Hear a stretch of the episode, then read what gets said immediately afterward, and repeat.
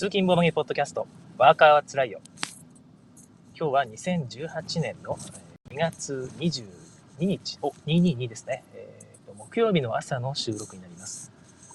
今朝の福井はいい感じで晴れているんですが、割とその霧がちょっとかかっていてですね、私、あの、基本的に農道と言われる、広域農道と言われるね、周り一面が田んぼが広がっている道を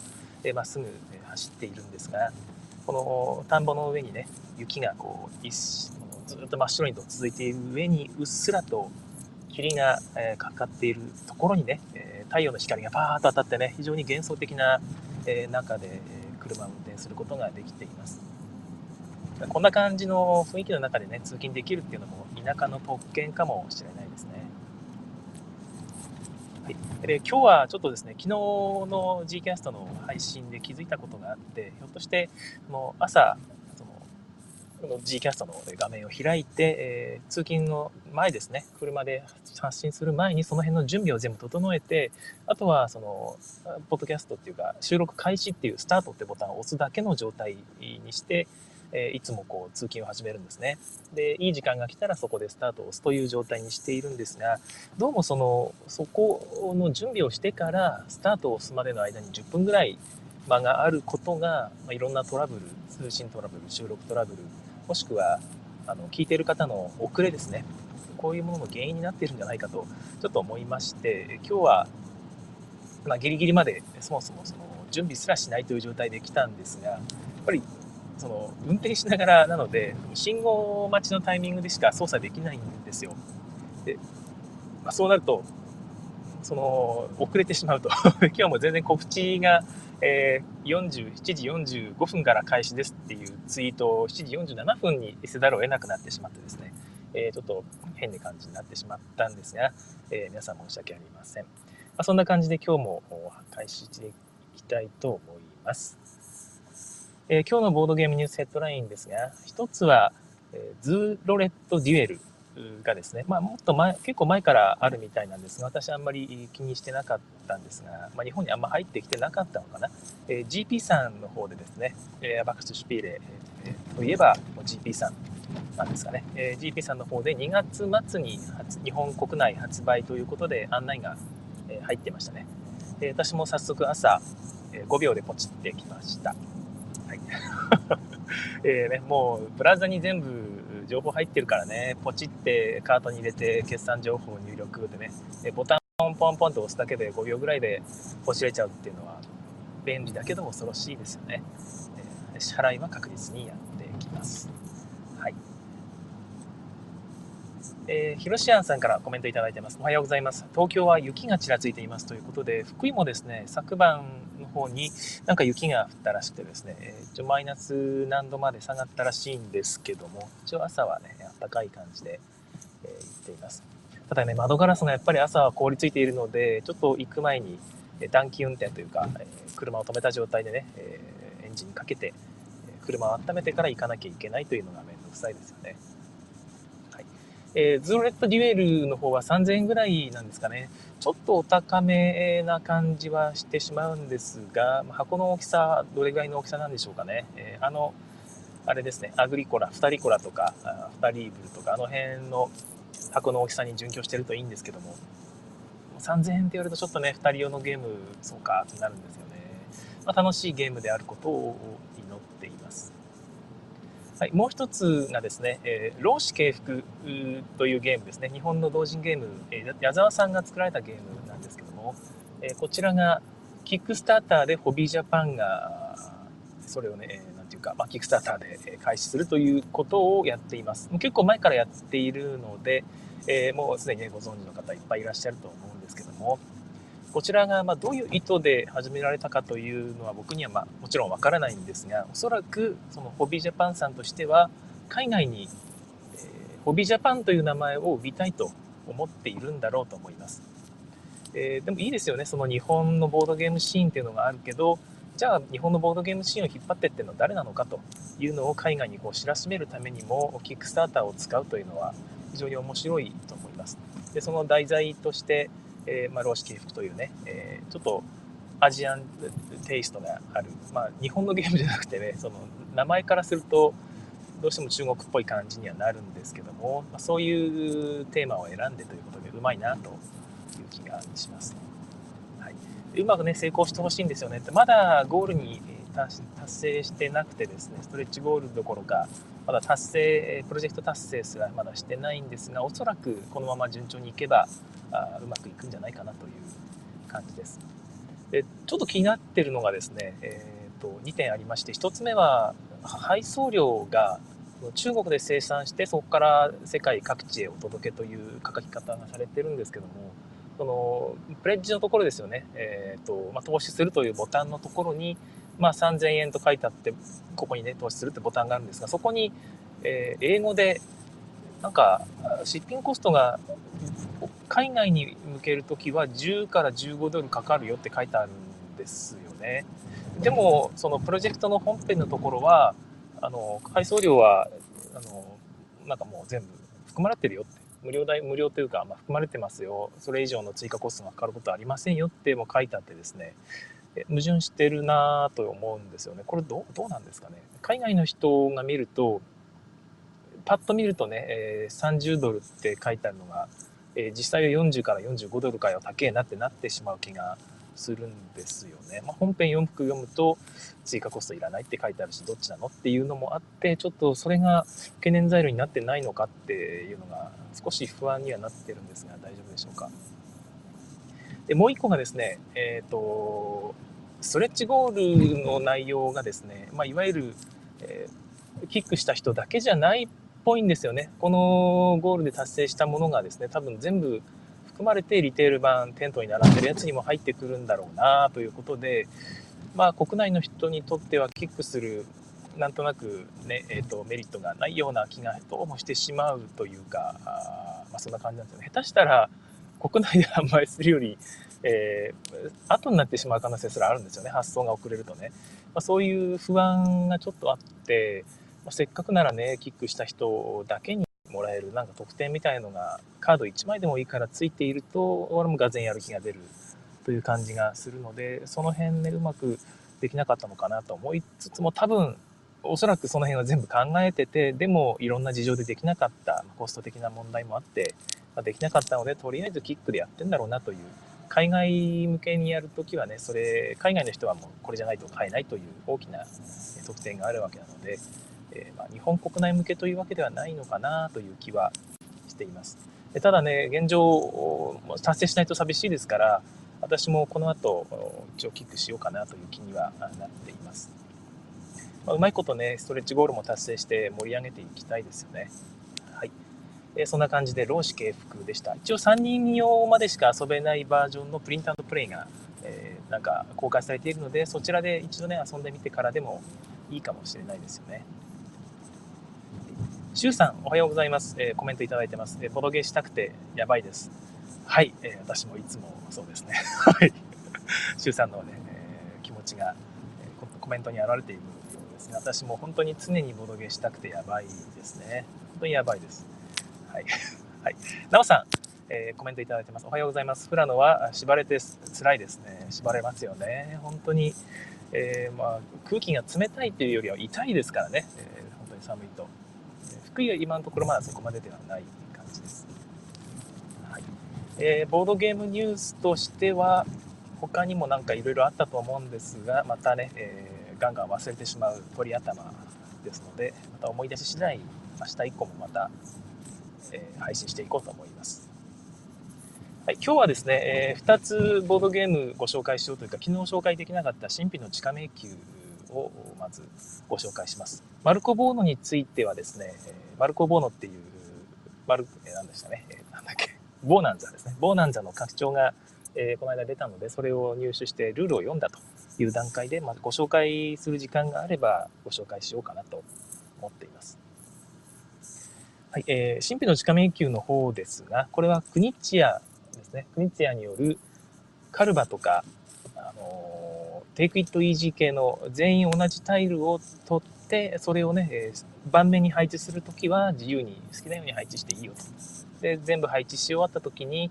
まあ、全部というか実際にはマップを全部埋めたときなんですが、マップを全部埋め終わったときに得点を計算して一番高い人の勝ちという感じのゲームですね。で、まあ、くにちゃんがこれを料理するとどうなるかというのがこれです。メーカーが、なんかね、その、ポーランドのメーカーから出ていて、ま、国内には、ね、ほぼ入ってきてないみたいなんですが、私がこれ、最初に知ったのは、あれですね、シュピール亭さんですね、ポッドキャスト、非常に面白いポッドキャストなんですが、シュピール亭さんで2017年、ね、去年ですね、去年遊んで面白かった、面白かったというか、印象に残ったという言い方をされていたかな、え印象に残ったゲームとして、えなんとなくご紹介されていたんですよね。私も聞いて、うん、そんなゲームがあるんだって感じにしか思ってなかったんですが、まあ、なかなか、まあ、ああいうタイル配置ゲームの魅力というのをですね、ポッドキャストで伝えていくっていうのはなかなか難しいんですよね。私も聞いてたんですけど、なんとなくこう、頭に入らなくてですね、え聞き逃してしまったんですが、えー、福井で一緒に遊ぶことが多いですね。英介さんという方が、まあ、そのポッドキャストを聞いて、えそれは面白いんじゃないかということで、え輸入してくださったんですよね、ポーランドから。まあ、すごいですよね。ポーランドからの送料そんな高くなかったですっていう言われ方をしてたんですけど、まあ、その行動力には本当にね頭が下がる思いでございます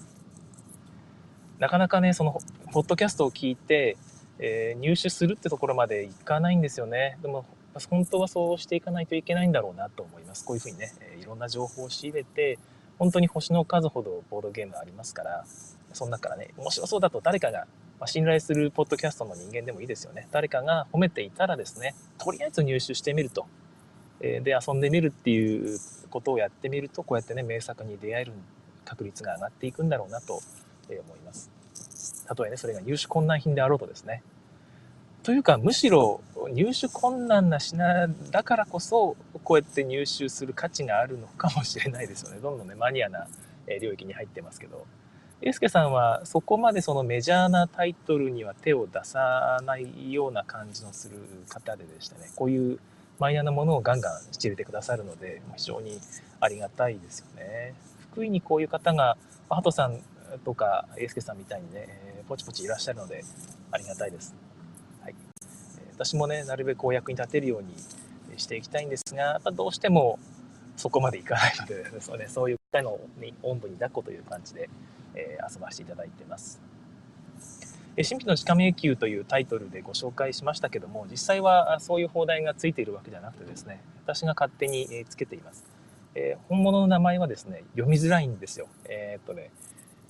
あ、もう忘れてしまった。えっとね、タイエム・ニーチェ・ポートジミアでしたね。そういう感じの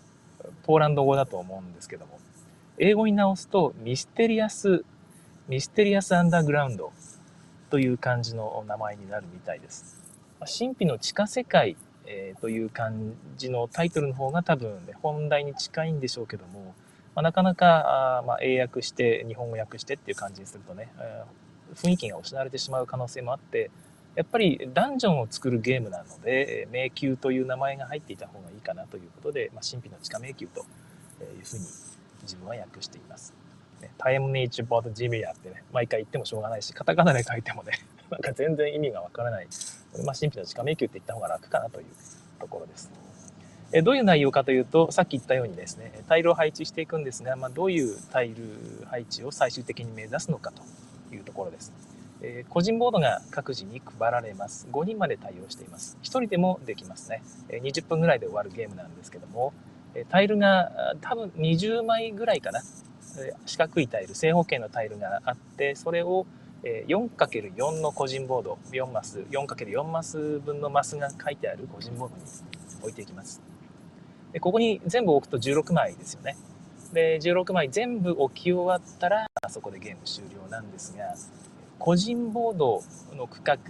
一番4辺ありますけど4辺の一番下の辺のところにですね入り口が書いてあるんですよ。で入り口がまあちょうど真ん中の2マス分ですねのところに入り口が書いてあってですね、まあ、ここから入っていくんだよという感じにまずなっているんですね。でタイルを配置するとそのタイルに壁と、まあ、壁というのは、いろんなマップを構成するための壁ですよね。壁と宝物ともしくはモンスターが書かれているんです。でそれをどんどんどんどん配置していくと壁がいい感じで迷路を作ってくれるんですね、はい、で、まあ、適当に配置していくと、入り口から、下の入り口から入れるので、その入り口が完全に塞がってしまって、どこにも行けない迷路。が早々にね、完成してしまって、あとは、もうその、どこにも行けない迷路を、上の方のね、完全に閉ざされた迷路を黙々と作っていくだけになってしまうんですが、その入り口から入っていける、到達できる場所全ての宝物が得点になるということなんですね。だから、まあ、なるべく全部の、え場所に行けるようにえ壁で覆ってしまわないように行き止まりを作らないように行き止まりというかあの、ま下の方の入り口から行けない場所というのを作らないようにこう配置していきたいんですけどもモンスターのいる場所に、えもう到達できるようにしてしまうと、まそのモンスター当然、ねえ入ってきた人間の匂いをねクンクンクンクンこう嗅ぎつけてやってきてしまいますから、えそれではマイナス点になってしまうということです。だからうまいことモンスターは閉じ込めるこっちに入れないように閉じ込めつつ宝物には到達できるように迷路を完成させていくというのが、えこのゲームの目的になりますもう僕インストを聞いた瞬間で、まあ、タイルをちょっとね見ないとピンとこないかもしれないんですが、まあ、インストを聞いてタイルを見た瞬間ねこれは面白そうだと思ったんですよね。で実際やったら面白かったと。で先日ちょうどね、えー、と9歳になる次女とも一緒に遊んだんですけどもま、非常に楽しんでくれましたよね。小学校3年生ですけども、えー、で楽しんでくれてそれも見た瞬間にうわ面白そうって言うんですよね。やっぱりダンジョンが書いてあって宝物を取る。で、まあ、モンスターもいるというふうなものをね見るとそれはそれだけで面白そうに見えますしね。やったら面白かったと言ってくれて、え、これやっぱりいいゲームだなという気がしました。6歳以上というふうになっていてねルールもやっぱり簡単だから対象年齢も低いのかな。実際うちの娘9歳でしたけど多分6歳ぐらいの時でもできたんじゃないかなという気はします、はい、ちょっとねタイルのイメージが湧いてない人もいるかもしれないのでなんとなくでご説明するとタイルは田んぼの田ですね。田んぼの田をまずイメージしてください。それが1枚のタイルに、えー、書かれていると思ってください。ただ田んぼの田全部がマッチ棒で書かれていると思ってもらってそのマッチ棒が、えー、ある部分とない部分があるってことですよね。全部埋まっているとそれは当然壁全部埋まっていますからそれを置いた瞬間 その区画は誰も入れないですけどどっかマッチ棒がね1本でも取られていればとりあえずそのタイルのタイル自体は4つの区画に分かれているわけなのでそのタイルの4つの区画の1つには入り入っていけるということですよね。えー、まあ、それが実際には4本ぐらいもしくは23本とかね、えー、中には1本も書いてない場面もあったりするかもしれないんですが、まあ、壁がこういうふうに書かれていて、ま、それをうまく組み合わせて確か上下左右は自由にしてよかったはずなんですが、まあ、そうですね。確かそうですね、えー、そんな感じで組み合わせていくというのがこのゲームです。なんかその英介さんのインストを受けたんですけども英介さんのインストによれば本当はどこでも配置していいらしいんですよね。めくったタイルを本当にどこに置いてもいいというルールらしいんですが、どうもこういうふうにすると、まあ、大人にはちょっと簡単すぎるということらしいので、えーとまあ、大人向けルールとして、それはエイセイさんのバリアントなのか、正式ルールにも書いてあるバリアントなのかわからないんですが、一応その時は置いたタイルに隣接するように必ず置くというようなルールでやりました。うん、なんか全然破綻してなくてですね、ちょうどいい難易度で、うんうん慣れて面白かったですね。はい、でこれ面白いのがですね、各自のボードが全員同じにならない、あの、ボードが1個ずつちょっと違ってるんですよ。だから、Take It Easy とかカルバみたいにですね、他の人と完全に条件が同じというわけではないんですね。だから隣の人見ても別に隣の人真似して一緒一緒なように置いていってもですね、同じようにならないと。いうことです。何が違うかというと、その個人ボードの 4×4 のマスが書いてあるじゃないですか。そこの周囲の壁のところにちょっとへこみが書いてあってですね、えー、壁の方を伝っていくと宝物が取れるっていうような感じになってるんですね。で、ここの辺の風に壁にちゃんとつなげていくと宝物取れる。けど 場合によってはね、壁にモンスターが書かれてる場合もあって、まあ、その配置がまあ、各自、各ボードでちょっとずつ違うよということになっていま。だからまあ隣の人のついたてで隠したりですね。配置するまでは他の人見ちゃダメだよとかね、えー、そういうことをいちいちね、えー、考えなくていいという意味でも非常にいいなと。さすが国津屋はこの辺考えてるなという気がしました。神秘の近め受けみたいなゲームっていうのはね、まあ、ソロゲーム風になってしまうというのもあって、まあ、どうしてもゲーマー向けではないかもしれないんですが、まあ、こういうゲームが1個あるとちょっといろんなシーンで使えていいですよね。子供とも遊べるしちょっとしたゲーム界の息抜きみたいな感じでも使えるし5人まで遊べるしということでぜひ日本にもね入ってきてほしいしよかったらね日本のメーカーはこういうマイナーなね他の国でやっているゲームについて国ちゃんに連絡取ってですね、えー、ぜひ日本語版を出してでむしろ日本英語版両方ね取っちゃって、えー、海外向けに出してもいいかもしれないですよね、えー、非常に面白い、えー、ゲームだます。はい、えー、神秘の地下迷宮タイムニンジェボトジニアのご紹介でした。はい、もう一つですね、時間ちょうど10分ぐらいあとあるので、マルコ・ボーノのご紹介をしたいと思います。これでも、録音されてるのかな？大丈夫かな？はい。えー、マルコ・ボーノの内容は、あと簡単に言うと、簡単に言えないかな。でも、昨日ね、ルールを読もうと思ってですね、箱開けたんですよ。解いたやつ、えー、アミーゴの小箱ですよね。パカッと開けたらですね、ドイツ語のルールしか入ってなくて、しまったと思ってですね、えー、確かに、えー、なんか、えー、アミーゴのサイト見ても、あれですよ、えーと、ドイツ語のルールしかなかったなと思ったんですが、箱の中にもドイツ語のルールしかなくてですね、ああ、これは困ったというころなんですが、まあ、せっかくなので、まあ、英訳ですね、英語に自動機械翻訳してからそれを日本語みたいな感じで読むということを昨日の夜やっていました。で紙にしかないので、えー、まあ、一応 PDF もあるんですけどそれをコピペして一個一個やっていくのもめんどくさいのでですね。どうやってやったかというと紙のルールブックをこう広げますと。で iPhone の Google のアプリで翻訳っていうアプリがあるんですよ。でそれを開くとですね、まあ、テキストに入力すると各国の言語に翻訳できるんですが、まあ、それにカメラボタンがついてるんですね。カメラアイコン。でこのカメラアイコンを押すと画面がそのまあ、なんていうかスキャンモードみたいなのに変わってですね画面に映るものが全て、え、リアルタイムに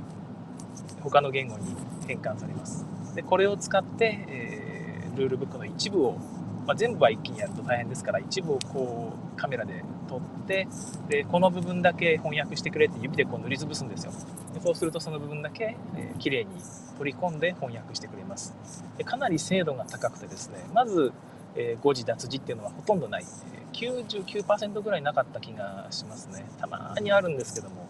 でただちょっと問題なのが、開業を完全に無視するので、それは逆にありがたいんだけども、タイトルとかってピリオドついてないじゃないですか。でそうすると、タイトルの次の行とくっついちゃって、変な和訳になってしまうので、そこは気をつけてやっていかないといけないです。であと、斜めとかで取ってしまうと3目、の行と2番目の行がくっついちゃって混ざるみたいなことになったりするのでそこも気をつけたいですね、まあ、そんな感じでちょっと編集しながらですね、え、翻訳しては一部翻訳してはメモ帳にコピペしまた翻訳してはコピペしっていう感じで全体を翻訳した後に、えー、ね、改めて日本語で読むということをやっていましたね、え、なのでちょっとひょっとしたら英訳になんか変な感じになっているかもしれないんですが、なんとなくでご紹介します。ではい、箱を開けるとですね、8人分のプレイヤーマーカーですね、紙厚紙をカット組み合わせて作る立体的なコマですね、えこちらが8人分ついているんですが、実際は7人までです。なんで8人分つけたのかは、なんかなんとなくいっぱいつけたかったんですかね。でカードが、え何枚ぐらいなのかな ?30 枚ぐらい入っている気がします。30何枚かな。はい。でそれを適当にシャッフルして20枚ぐらいゲームで使うみたいですねで裏向きの山札にしてえ4枚公開してオープンしてえ横に並べておきます、でスタートカードというのを置いてゴールカードというのを置くとだから左一番左にスタートカードを置く。そこに自分の駒を全員置くと。でその右隣に1234枚。でタスクカードというやつがあるんですがこのタスクカードを山札から引いて並べていくと。でとりあえず4枚だけにタスクカードを並べるんですよ。で残りの20枚あ20枚から4枚引いて16枚かな、16枚は山札として置いておくと。でその隣にゴールカードというのを置いておくという感じです。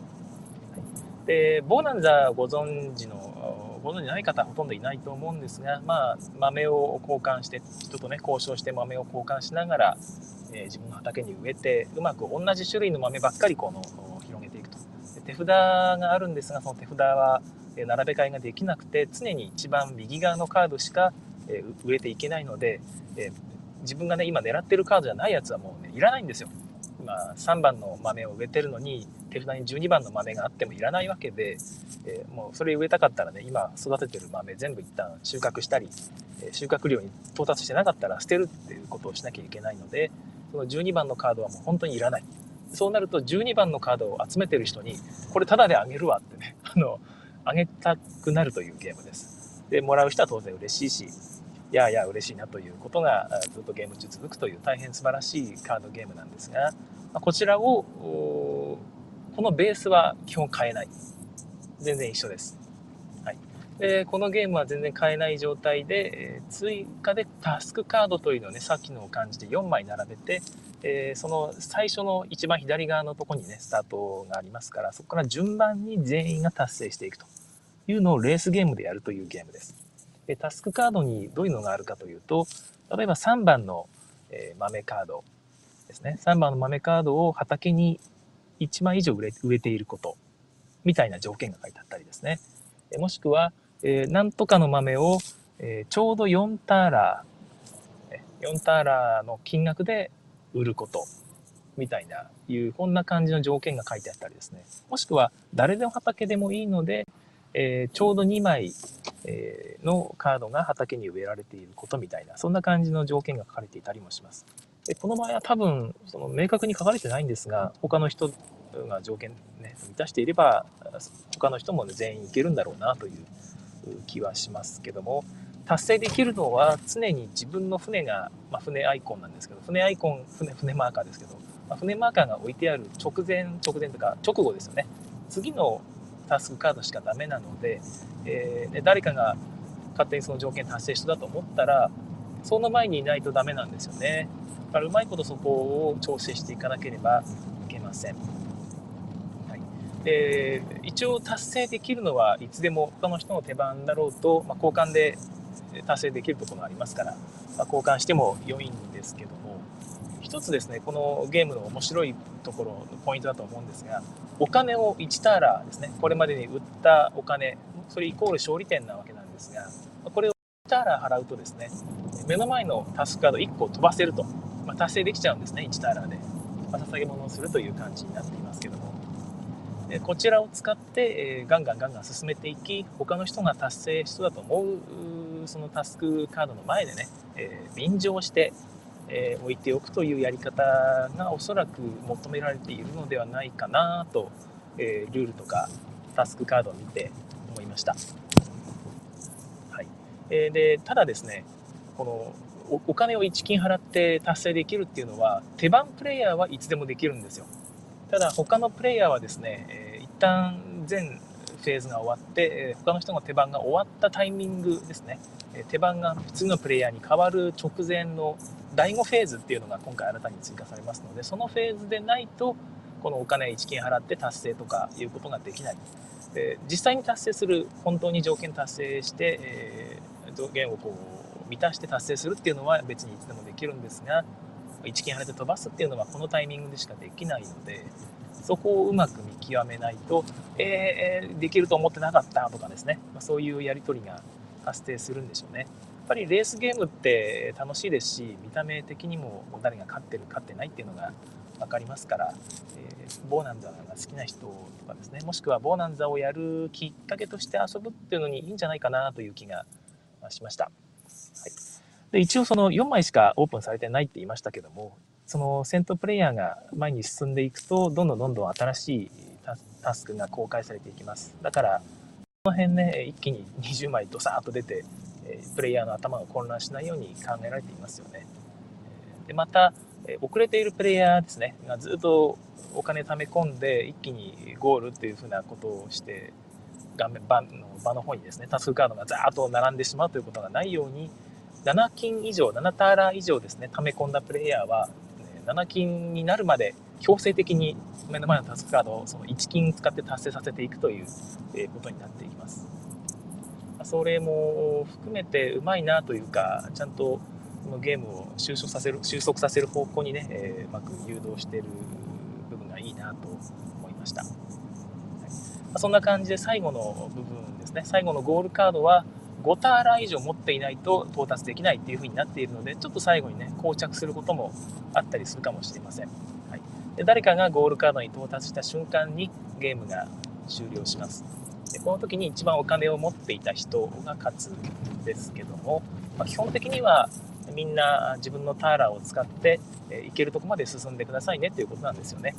えだから、まあ、お金持ってる人が勝つっていう一応、なんつうかメカニクスではあるんですが、一応その見た目的にはゴールに達成した人、ゴールに到達した人が勝つというような見た目になっているので、まあ、そこら辺も分かりやすいというか、まあ、なんかゲームとして気持ちいいですよね。はいえー、そんな感じのゲームになっています。だからひょっとすると、ゴールに最初に到達した人じゃなくて、お金を貯め込んでいた、7金ぐらい貯め込んでいた直前に、ちょっと、ちょっと前に、ちょっと後ろか、ちょっと後ろの方にいたプレイヤーが勝つということもあったりするかもしれません。はい、うまいことをやりたいですね。誰かがもうすぐゴールするっていうタイミングですぐにゴールさせるんじゃなくて、5ターラ以上お金持ってないとゴールできないっていうところもまたいいですよね。あれよあれよという間に勝手に終わってしまうんじゃなくて、もうすぐゴールするよっていう、そのみんなに通知する景気なんかもね、ここで持たしているっていうところが、さすがウベ・ローゼンベルクだなと思いました。はい。えなおさんからコメントですね。シュウさんからも、えー、コメントちゃんと録音されてるかわかんないですが、音は来ていますよということでありがとうございます。えー、滝沢正和さん、おはようございます。ヒロシアンさん、ありがとうございます。えー、自転車使えない、早く家出なくちゃ。ということで、あ東京は雪がちらついていますということに関してですかね。はい、そうですよね。雪が降ってると本当自転車使うと危険ですもんね。はい。えー、マルコ・ボーノなんですけども、なんか一つ言おうとしたのが、あ、そうそうそう、あの、1人から7人って確か書いてあったんですよ。その、プレイ人数が。で、私が持ってる、まえっと、ボーナンザは3人から5人用って書いてあったので、お、なんとこれを入れると、なんかね、え、カードそのままで1人から7人までね、プレイヤーの幅が広がるんだなと思って買ったっていうのが一番大きかったんですよね。え、ところがですね、蓋を開けてみるとですね、えー、私あんまりボーナンザやんないので知らなかったんですが、そもそも元々のボーナンザを、えー、1人から7人用かな？もしくは2人から7人用かな？に拡張する、その拡張っていうのが売ってるらしいですよね。あの、それと組み合わせて遊べるよというだけでした。はい。えー、元のボーナンザ、3人から5人用のボーナンザしか持ってない人は、えー、3人から5人でしか遊べないみたいです。あ、2人用はできるのかな？ちょっとね、あの1人用のソロプレイルールと2人用の、えー、デュエルルールをまだ訳してないので、ちょっとわからないんですけども、何しろ7人まで遊びたかったら拡張も買えということみたいです。拡張も一緒にポチればよかったなと、今更後悔してるんですけども、まあしょうがないですよね。えー、週末に遊ぶ機会があるので、一度遊んでみたいと思いますけども、そうそう、英訳せっかくしたので、簡単な和訳を作ってですね、公開しようとは思っていますが、まだ2人用と1人用和訳してないというのもあってですね、ちょっと遅れるかもしれません。で、またカード訳を公開しようかどうかがちょっと迷ってるんですよね。カード訳、カードが割とシンプルで、あんまりそのイラストが描かれてないんですよ。適当ななんかね、あの、イラストに、船じゃないのか、そうか。なんか、なんかとにかくその、なんか、なんだろうな、これ。広場みたいな、砂浜みたいなのが下に書かれている上にテキストがポンと書いてあるだけで、全部同じイラストなんですよね。シンプルな。でそこに本当にシンプルなテキストが乗っかってるだけのカードが30枚近くあるってだけなので、和訳、カード和訳を公開してしまうとですね、ぶっちゃけそれだけでゲームできちゃう。買わなくても、この和訳印刷して適当なカードに、ね、シール貼って遊べばいいんですよ。っていうことになってしまうので、これまずいかなという気がちょっとしてるんですよね。どうなんでしょうね。うん。まあ、誰かやんなくてもね、誰かがやっちゃうって気もするし、英訳は出ちゃう気もするしというところで、はい。まあ、後悔しちゃうかもしれないんですがね、やっぱりカードが、本物のカードあった方がいいし、せっかく遊ぶんならね、えー、ぜひ、買って遊んでほしいですね。はい、ということで、えー、今日は長くなりましたので、ここまでにしたいと思います。今日はもう木曜日ということで、私はもうね、今日の収録が終わった段階で、今日の仕事は終わったようなもんです。あとは、えー、食べるための仕事をね、なんとなくやって あの、片付けて終わるだけでで、明日は終わった後にボードゲーム会がありますから、明日の仕事もまあもうないようなもんですよ。ね、楽しみながら仕事ができそうです。ということで、えー、今週もね、もう仕事が終わったようなもんなので、皆さん気楽に行きましょう。えー、今日の仕事がね、終わってからこれを聞いてくださっている方は、え仕事お疲れ様でした。とたった1日ですね。あわかんないですけど、いつ聞いてるかわかんないですけど。はい、ということで、えー、今日も聞いてくださいましてありがとうございました。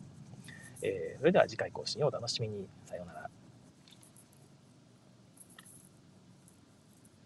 い、えー、ここからはおまけの時間となります。適当なことをおしゃべりしていくので、普通にね、ポッドキャストで聞いてる方は飛ばしてくださって大丈夫です。コメントを追加でいただいています。シュウさん、えー、流暢なトークにいつも癒されています。ありがとうございます。ということですね。えー、全然 流暢って自分思えてないんですけども、あなんとなく喋り続けること自体は、えー、得意かもしれません。ありがとうございます。えー、シュウさんからもね、よく感想とかをね、DM でいただいてるんですよね。えー、やっぱり感想いただくと励みになりますし、こういう部分で、えちゃんと、ね、メッセージ受け取ってもらえてるんだなというのを感じると、結構ね、やる気が出るのでありがたいですね。収録に関してですね、そういえば冒頭で言わなきゃいけなかったことがあったんですけども、あれですよね、数個前のポッドキャストで、あれ、なんだっけ、えー、っと、そうアンケート結果の話したじゃないですか。4位のプレイヤーと2位のプレイヤーが、まあ、どういうふうにしたみたいな内容の紹介の時に私、ボードゲームセンスって言葉を使ってしまったのがですね、ちょっと反省していまして、まあ、ボードゲームセンスが、まあ、ない人、ちょっと低い人があそのゲームを壊すようなことをあるすると、えー、まあなんかとやかく言う人がいるよって。でそれはもちろんとやかく言う人のことを批判するために言った言葉だったんですがボードゲームセンスという言葉を使ってしまうとねこのセンス持ってる人の方が偉いんねえの？みたいな持ってない人の方が悪いみたいなね、えー、どうもそのそういう印象を与えてしまう気がして、えー、そういう意図では全然なかったってことを改めてねお詫びとともに申し上げたいと思います。あのセンスっていうよりは一部その天才がいるんですよ。天才っていうとまたねまたあれなのかなボードゲームの天才みたいな人がねたまにいらっしゃってですねでボードゲームを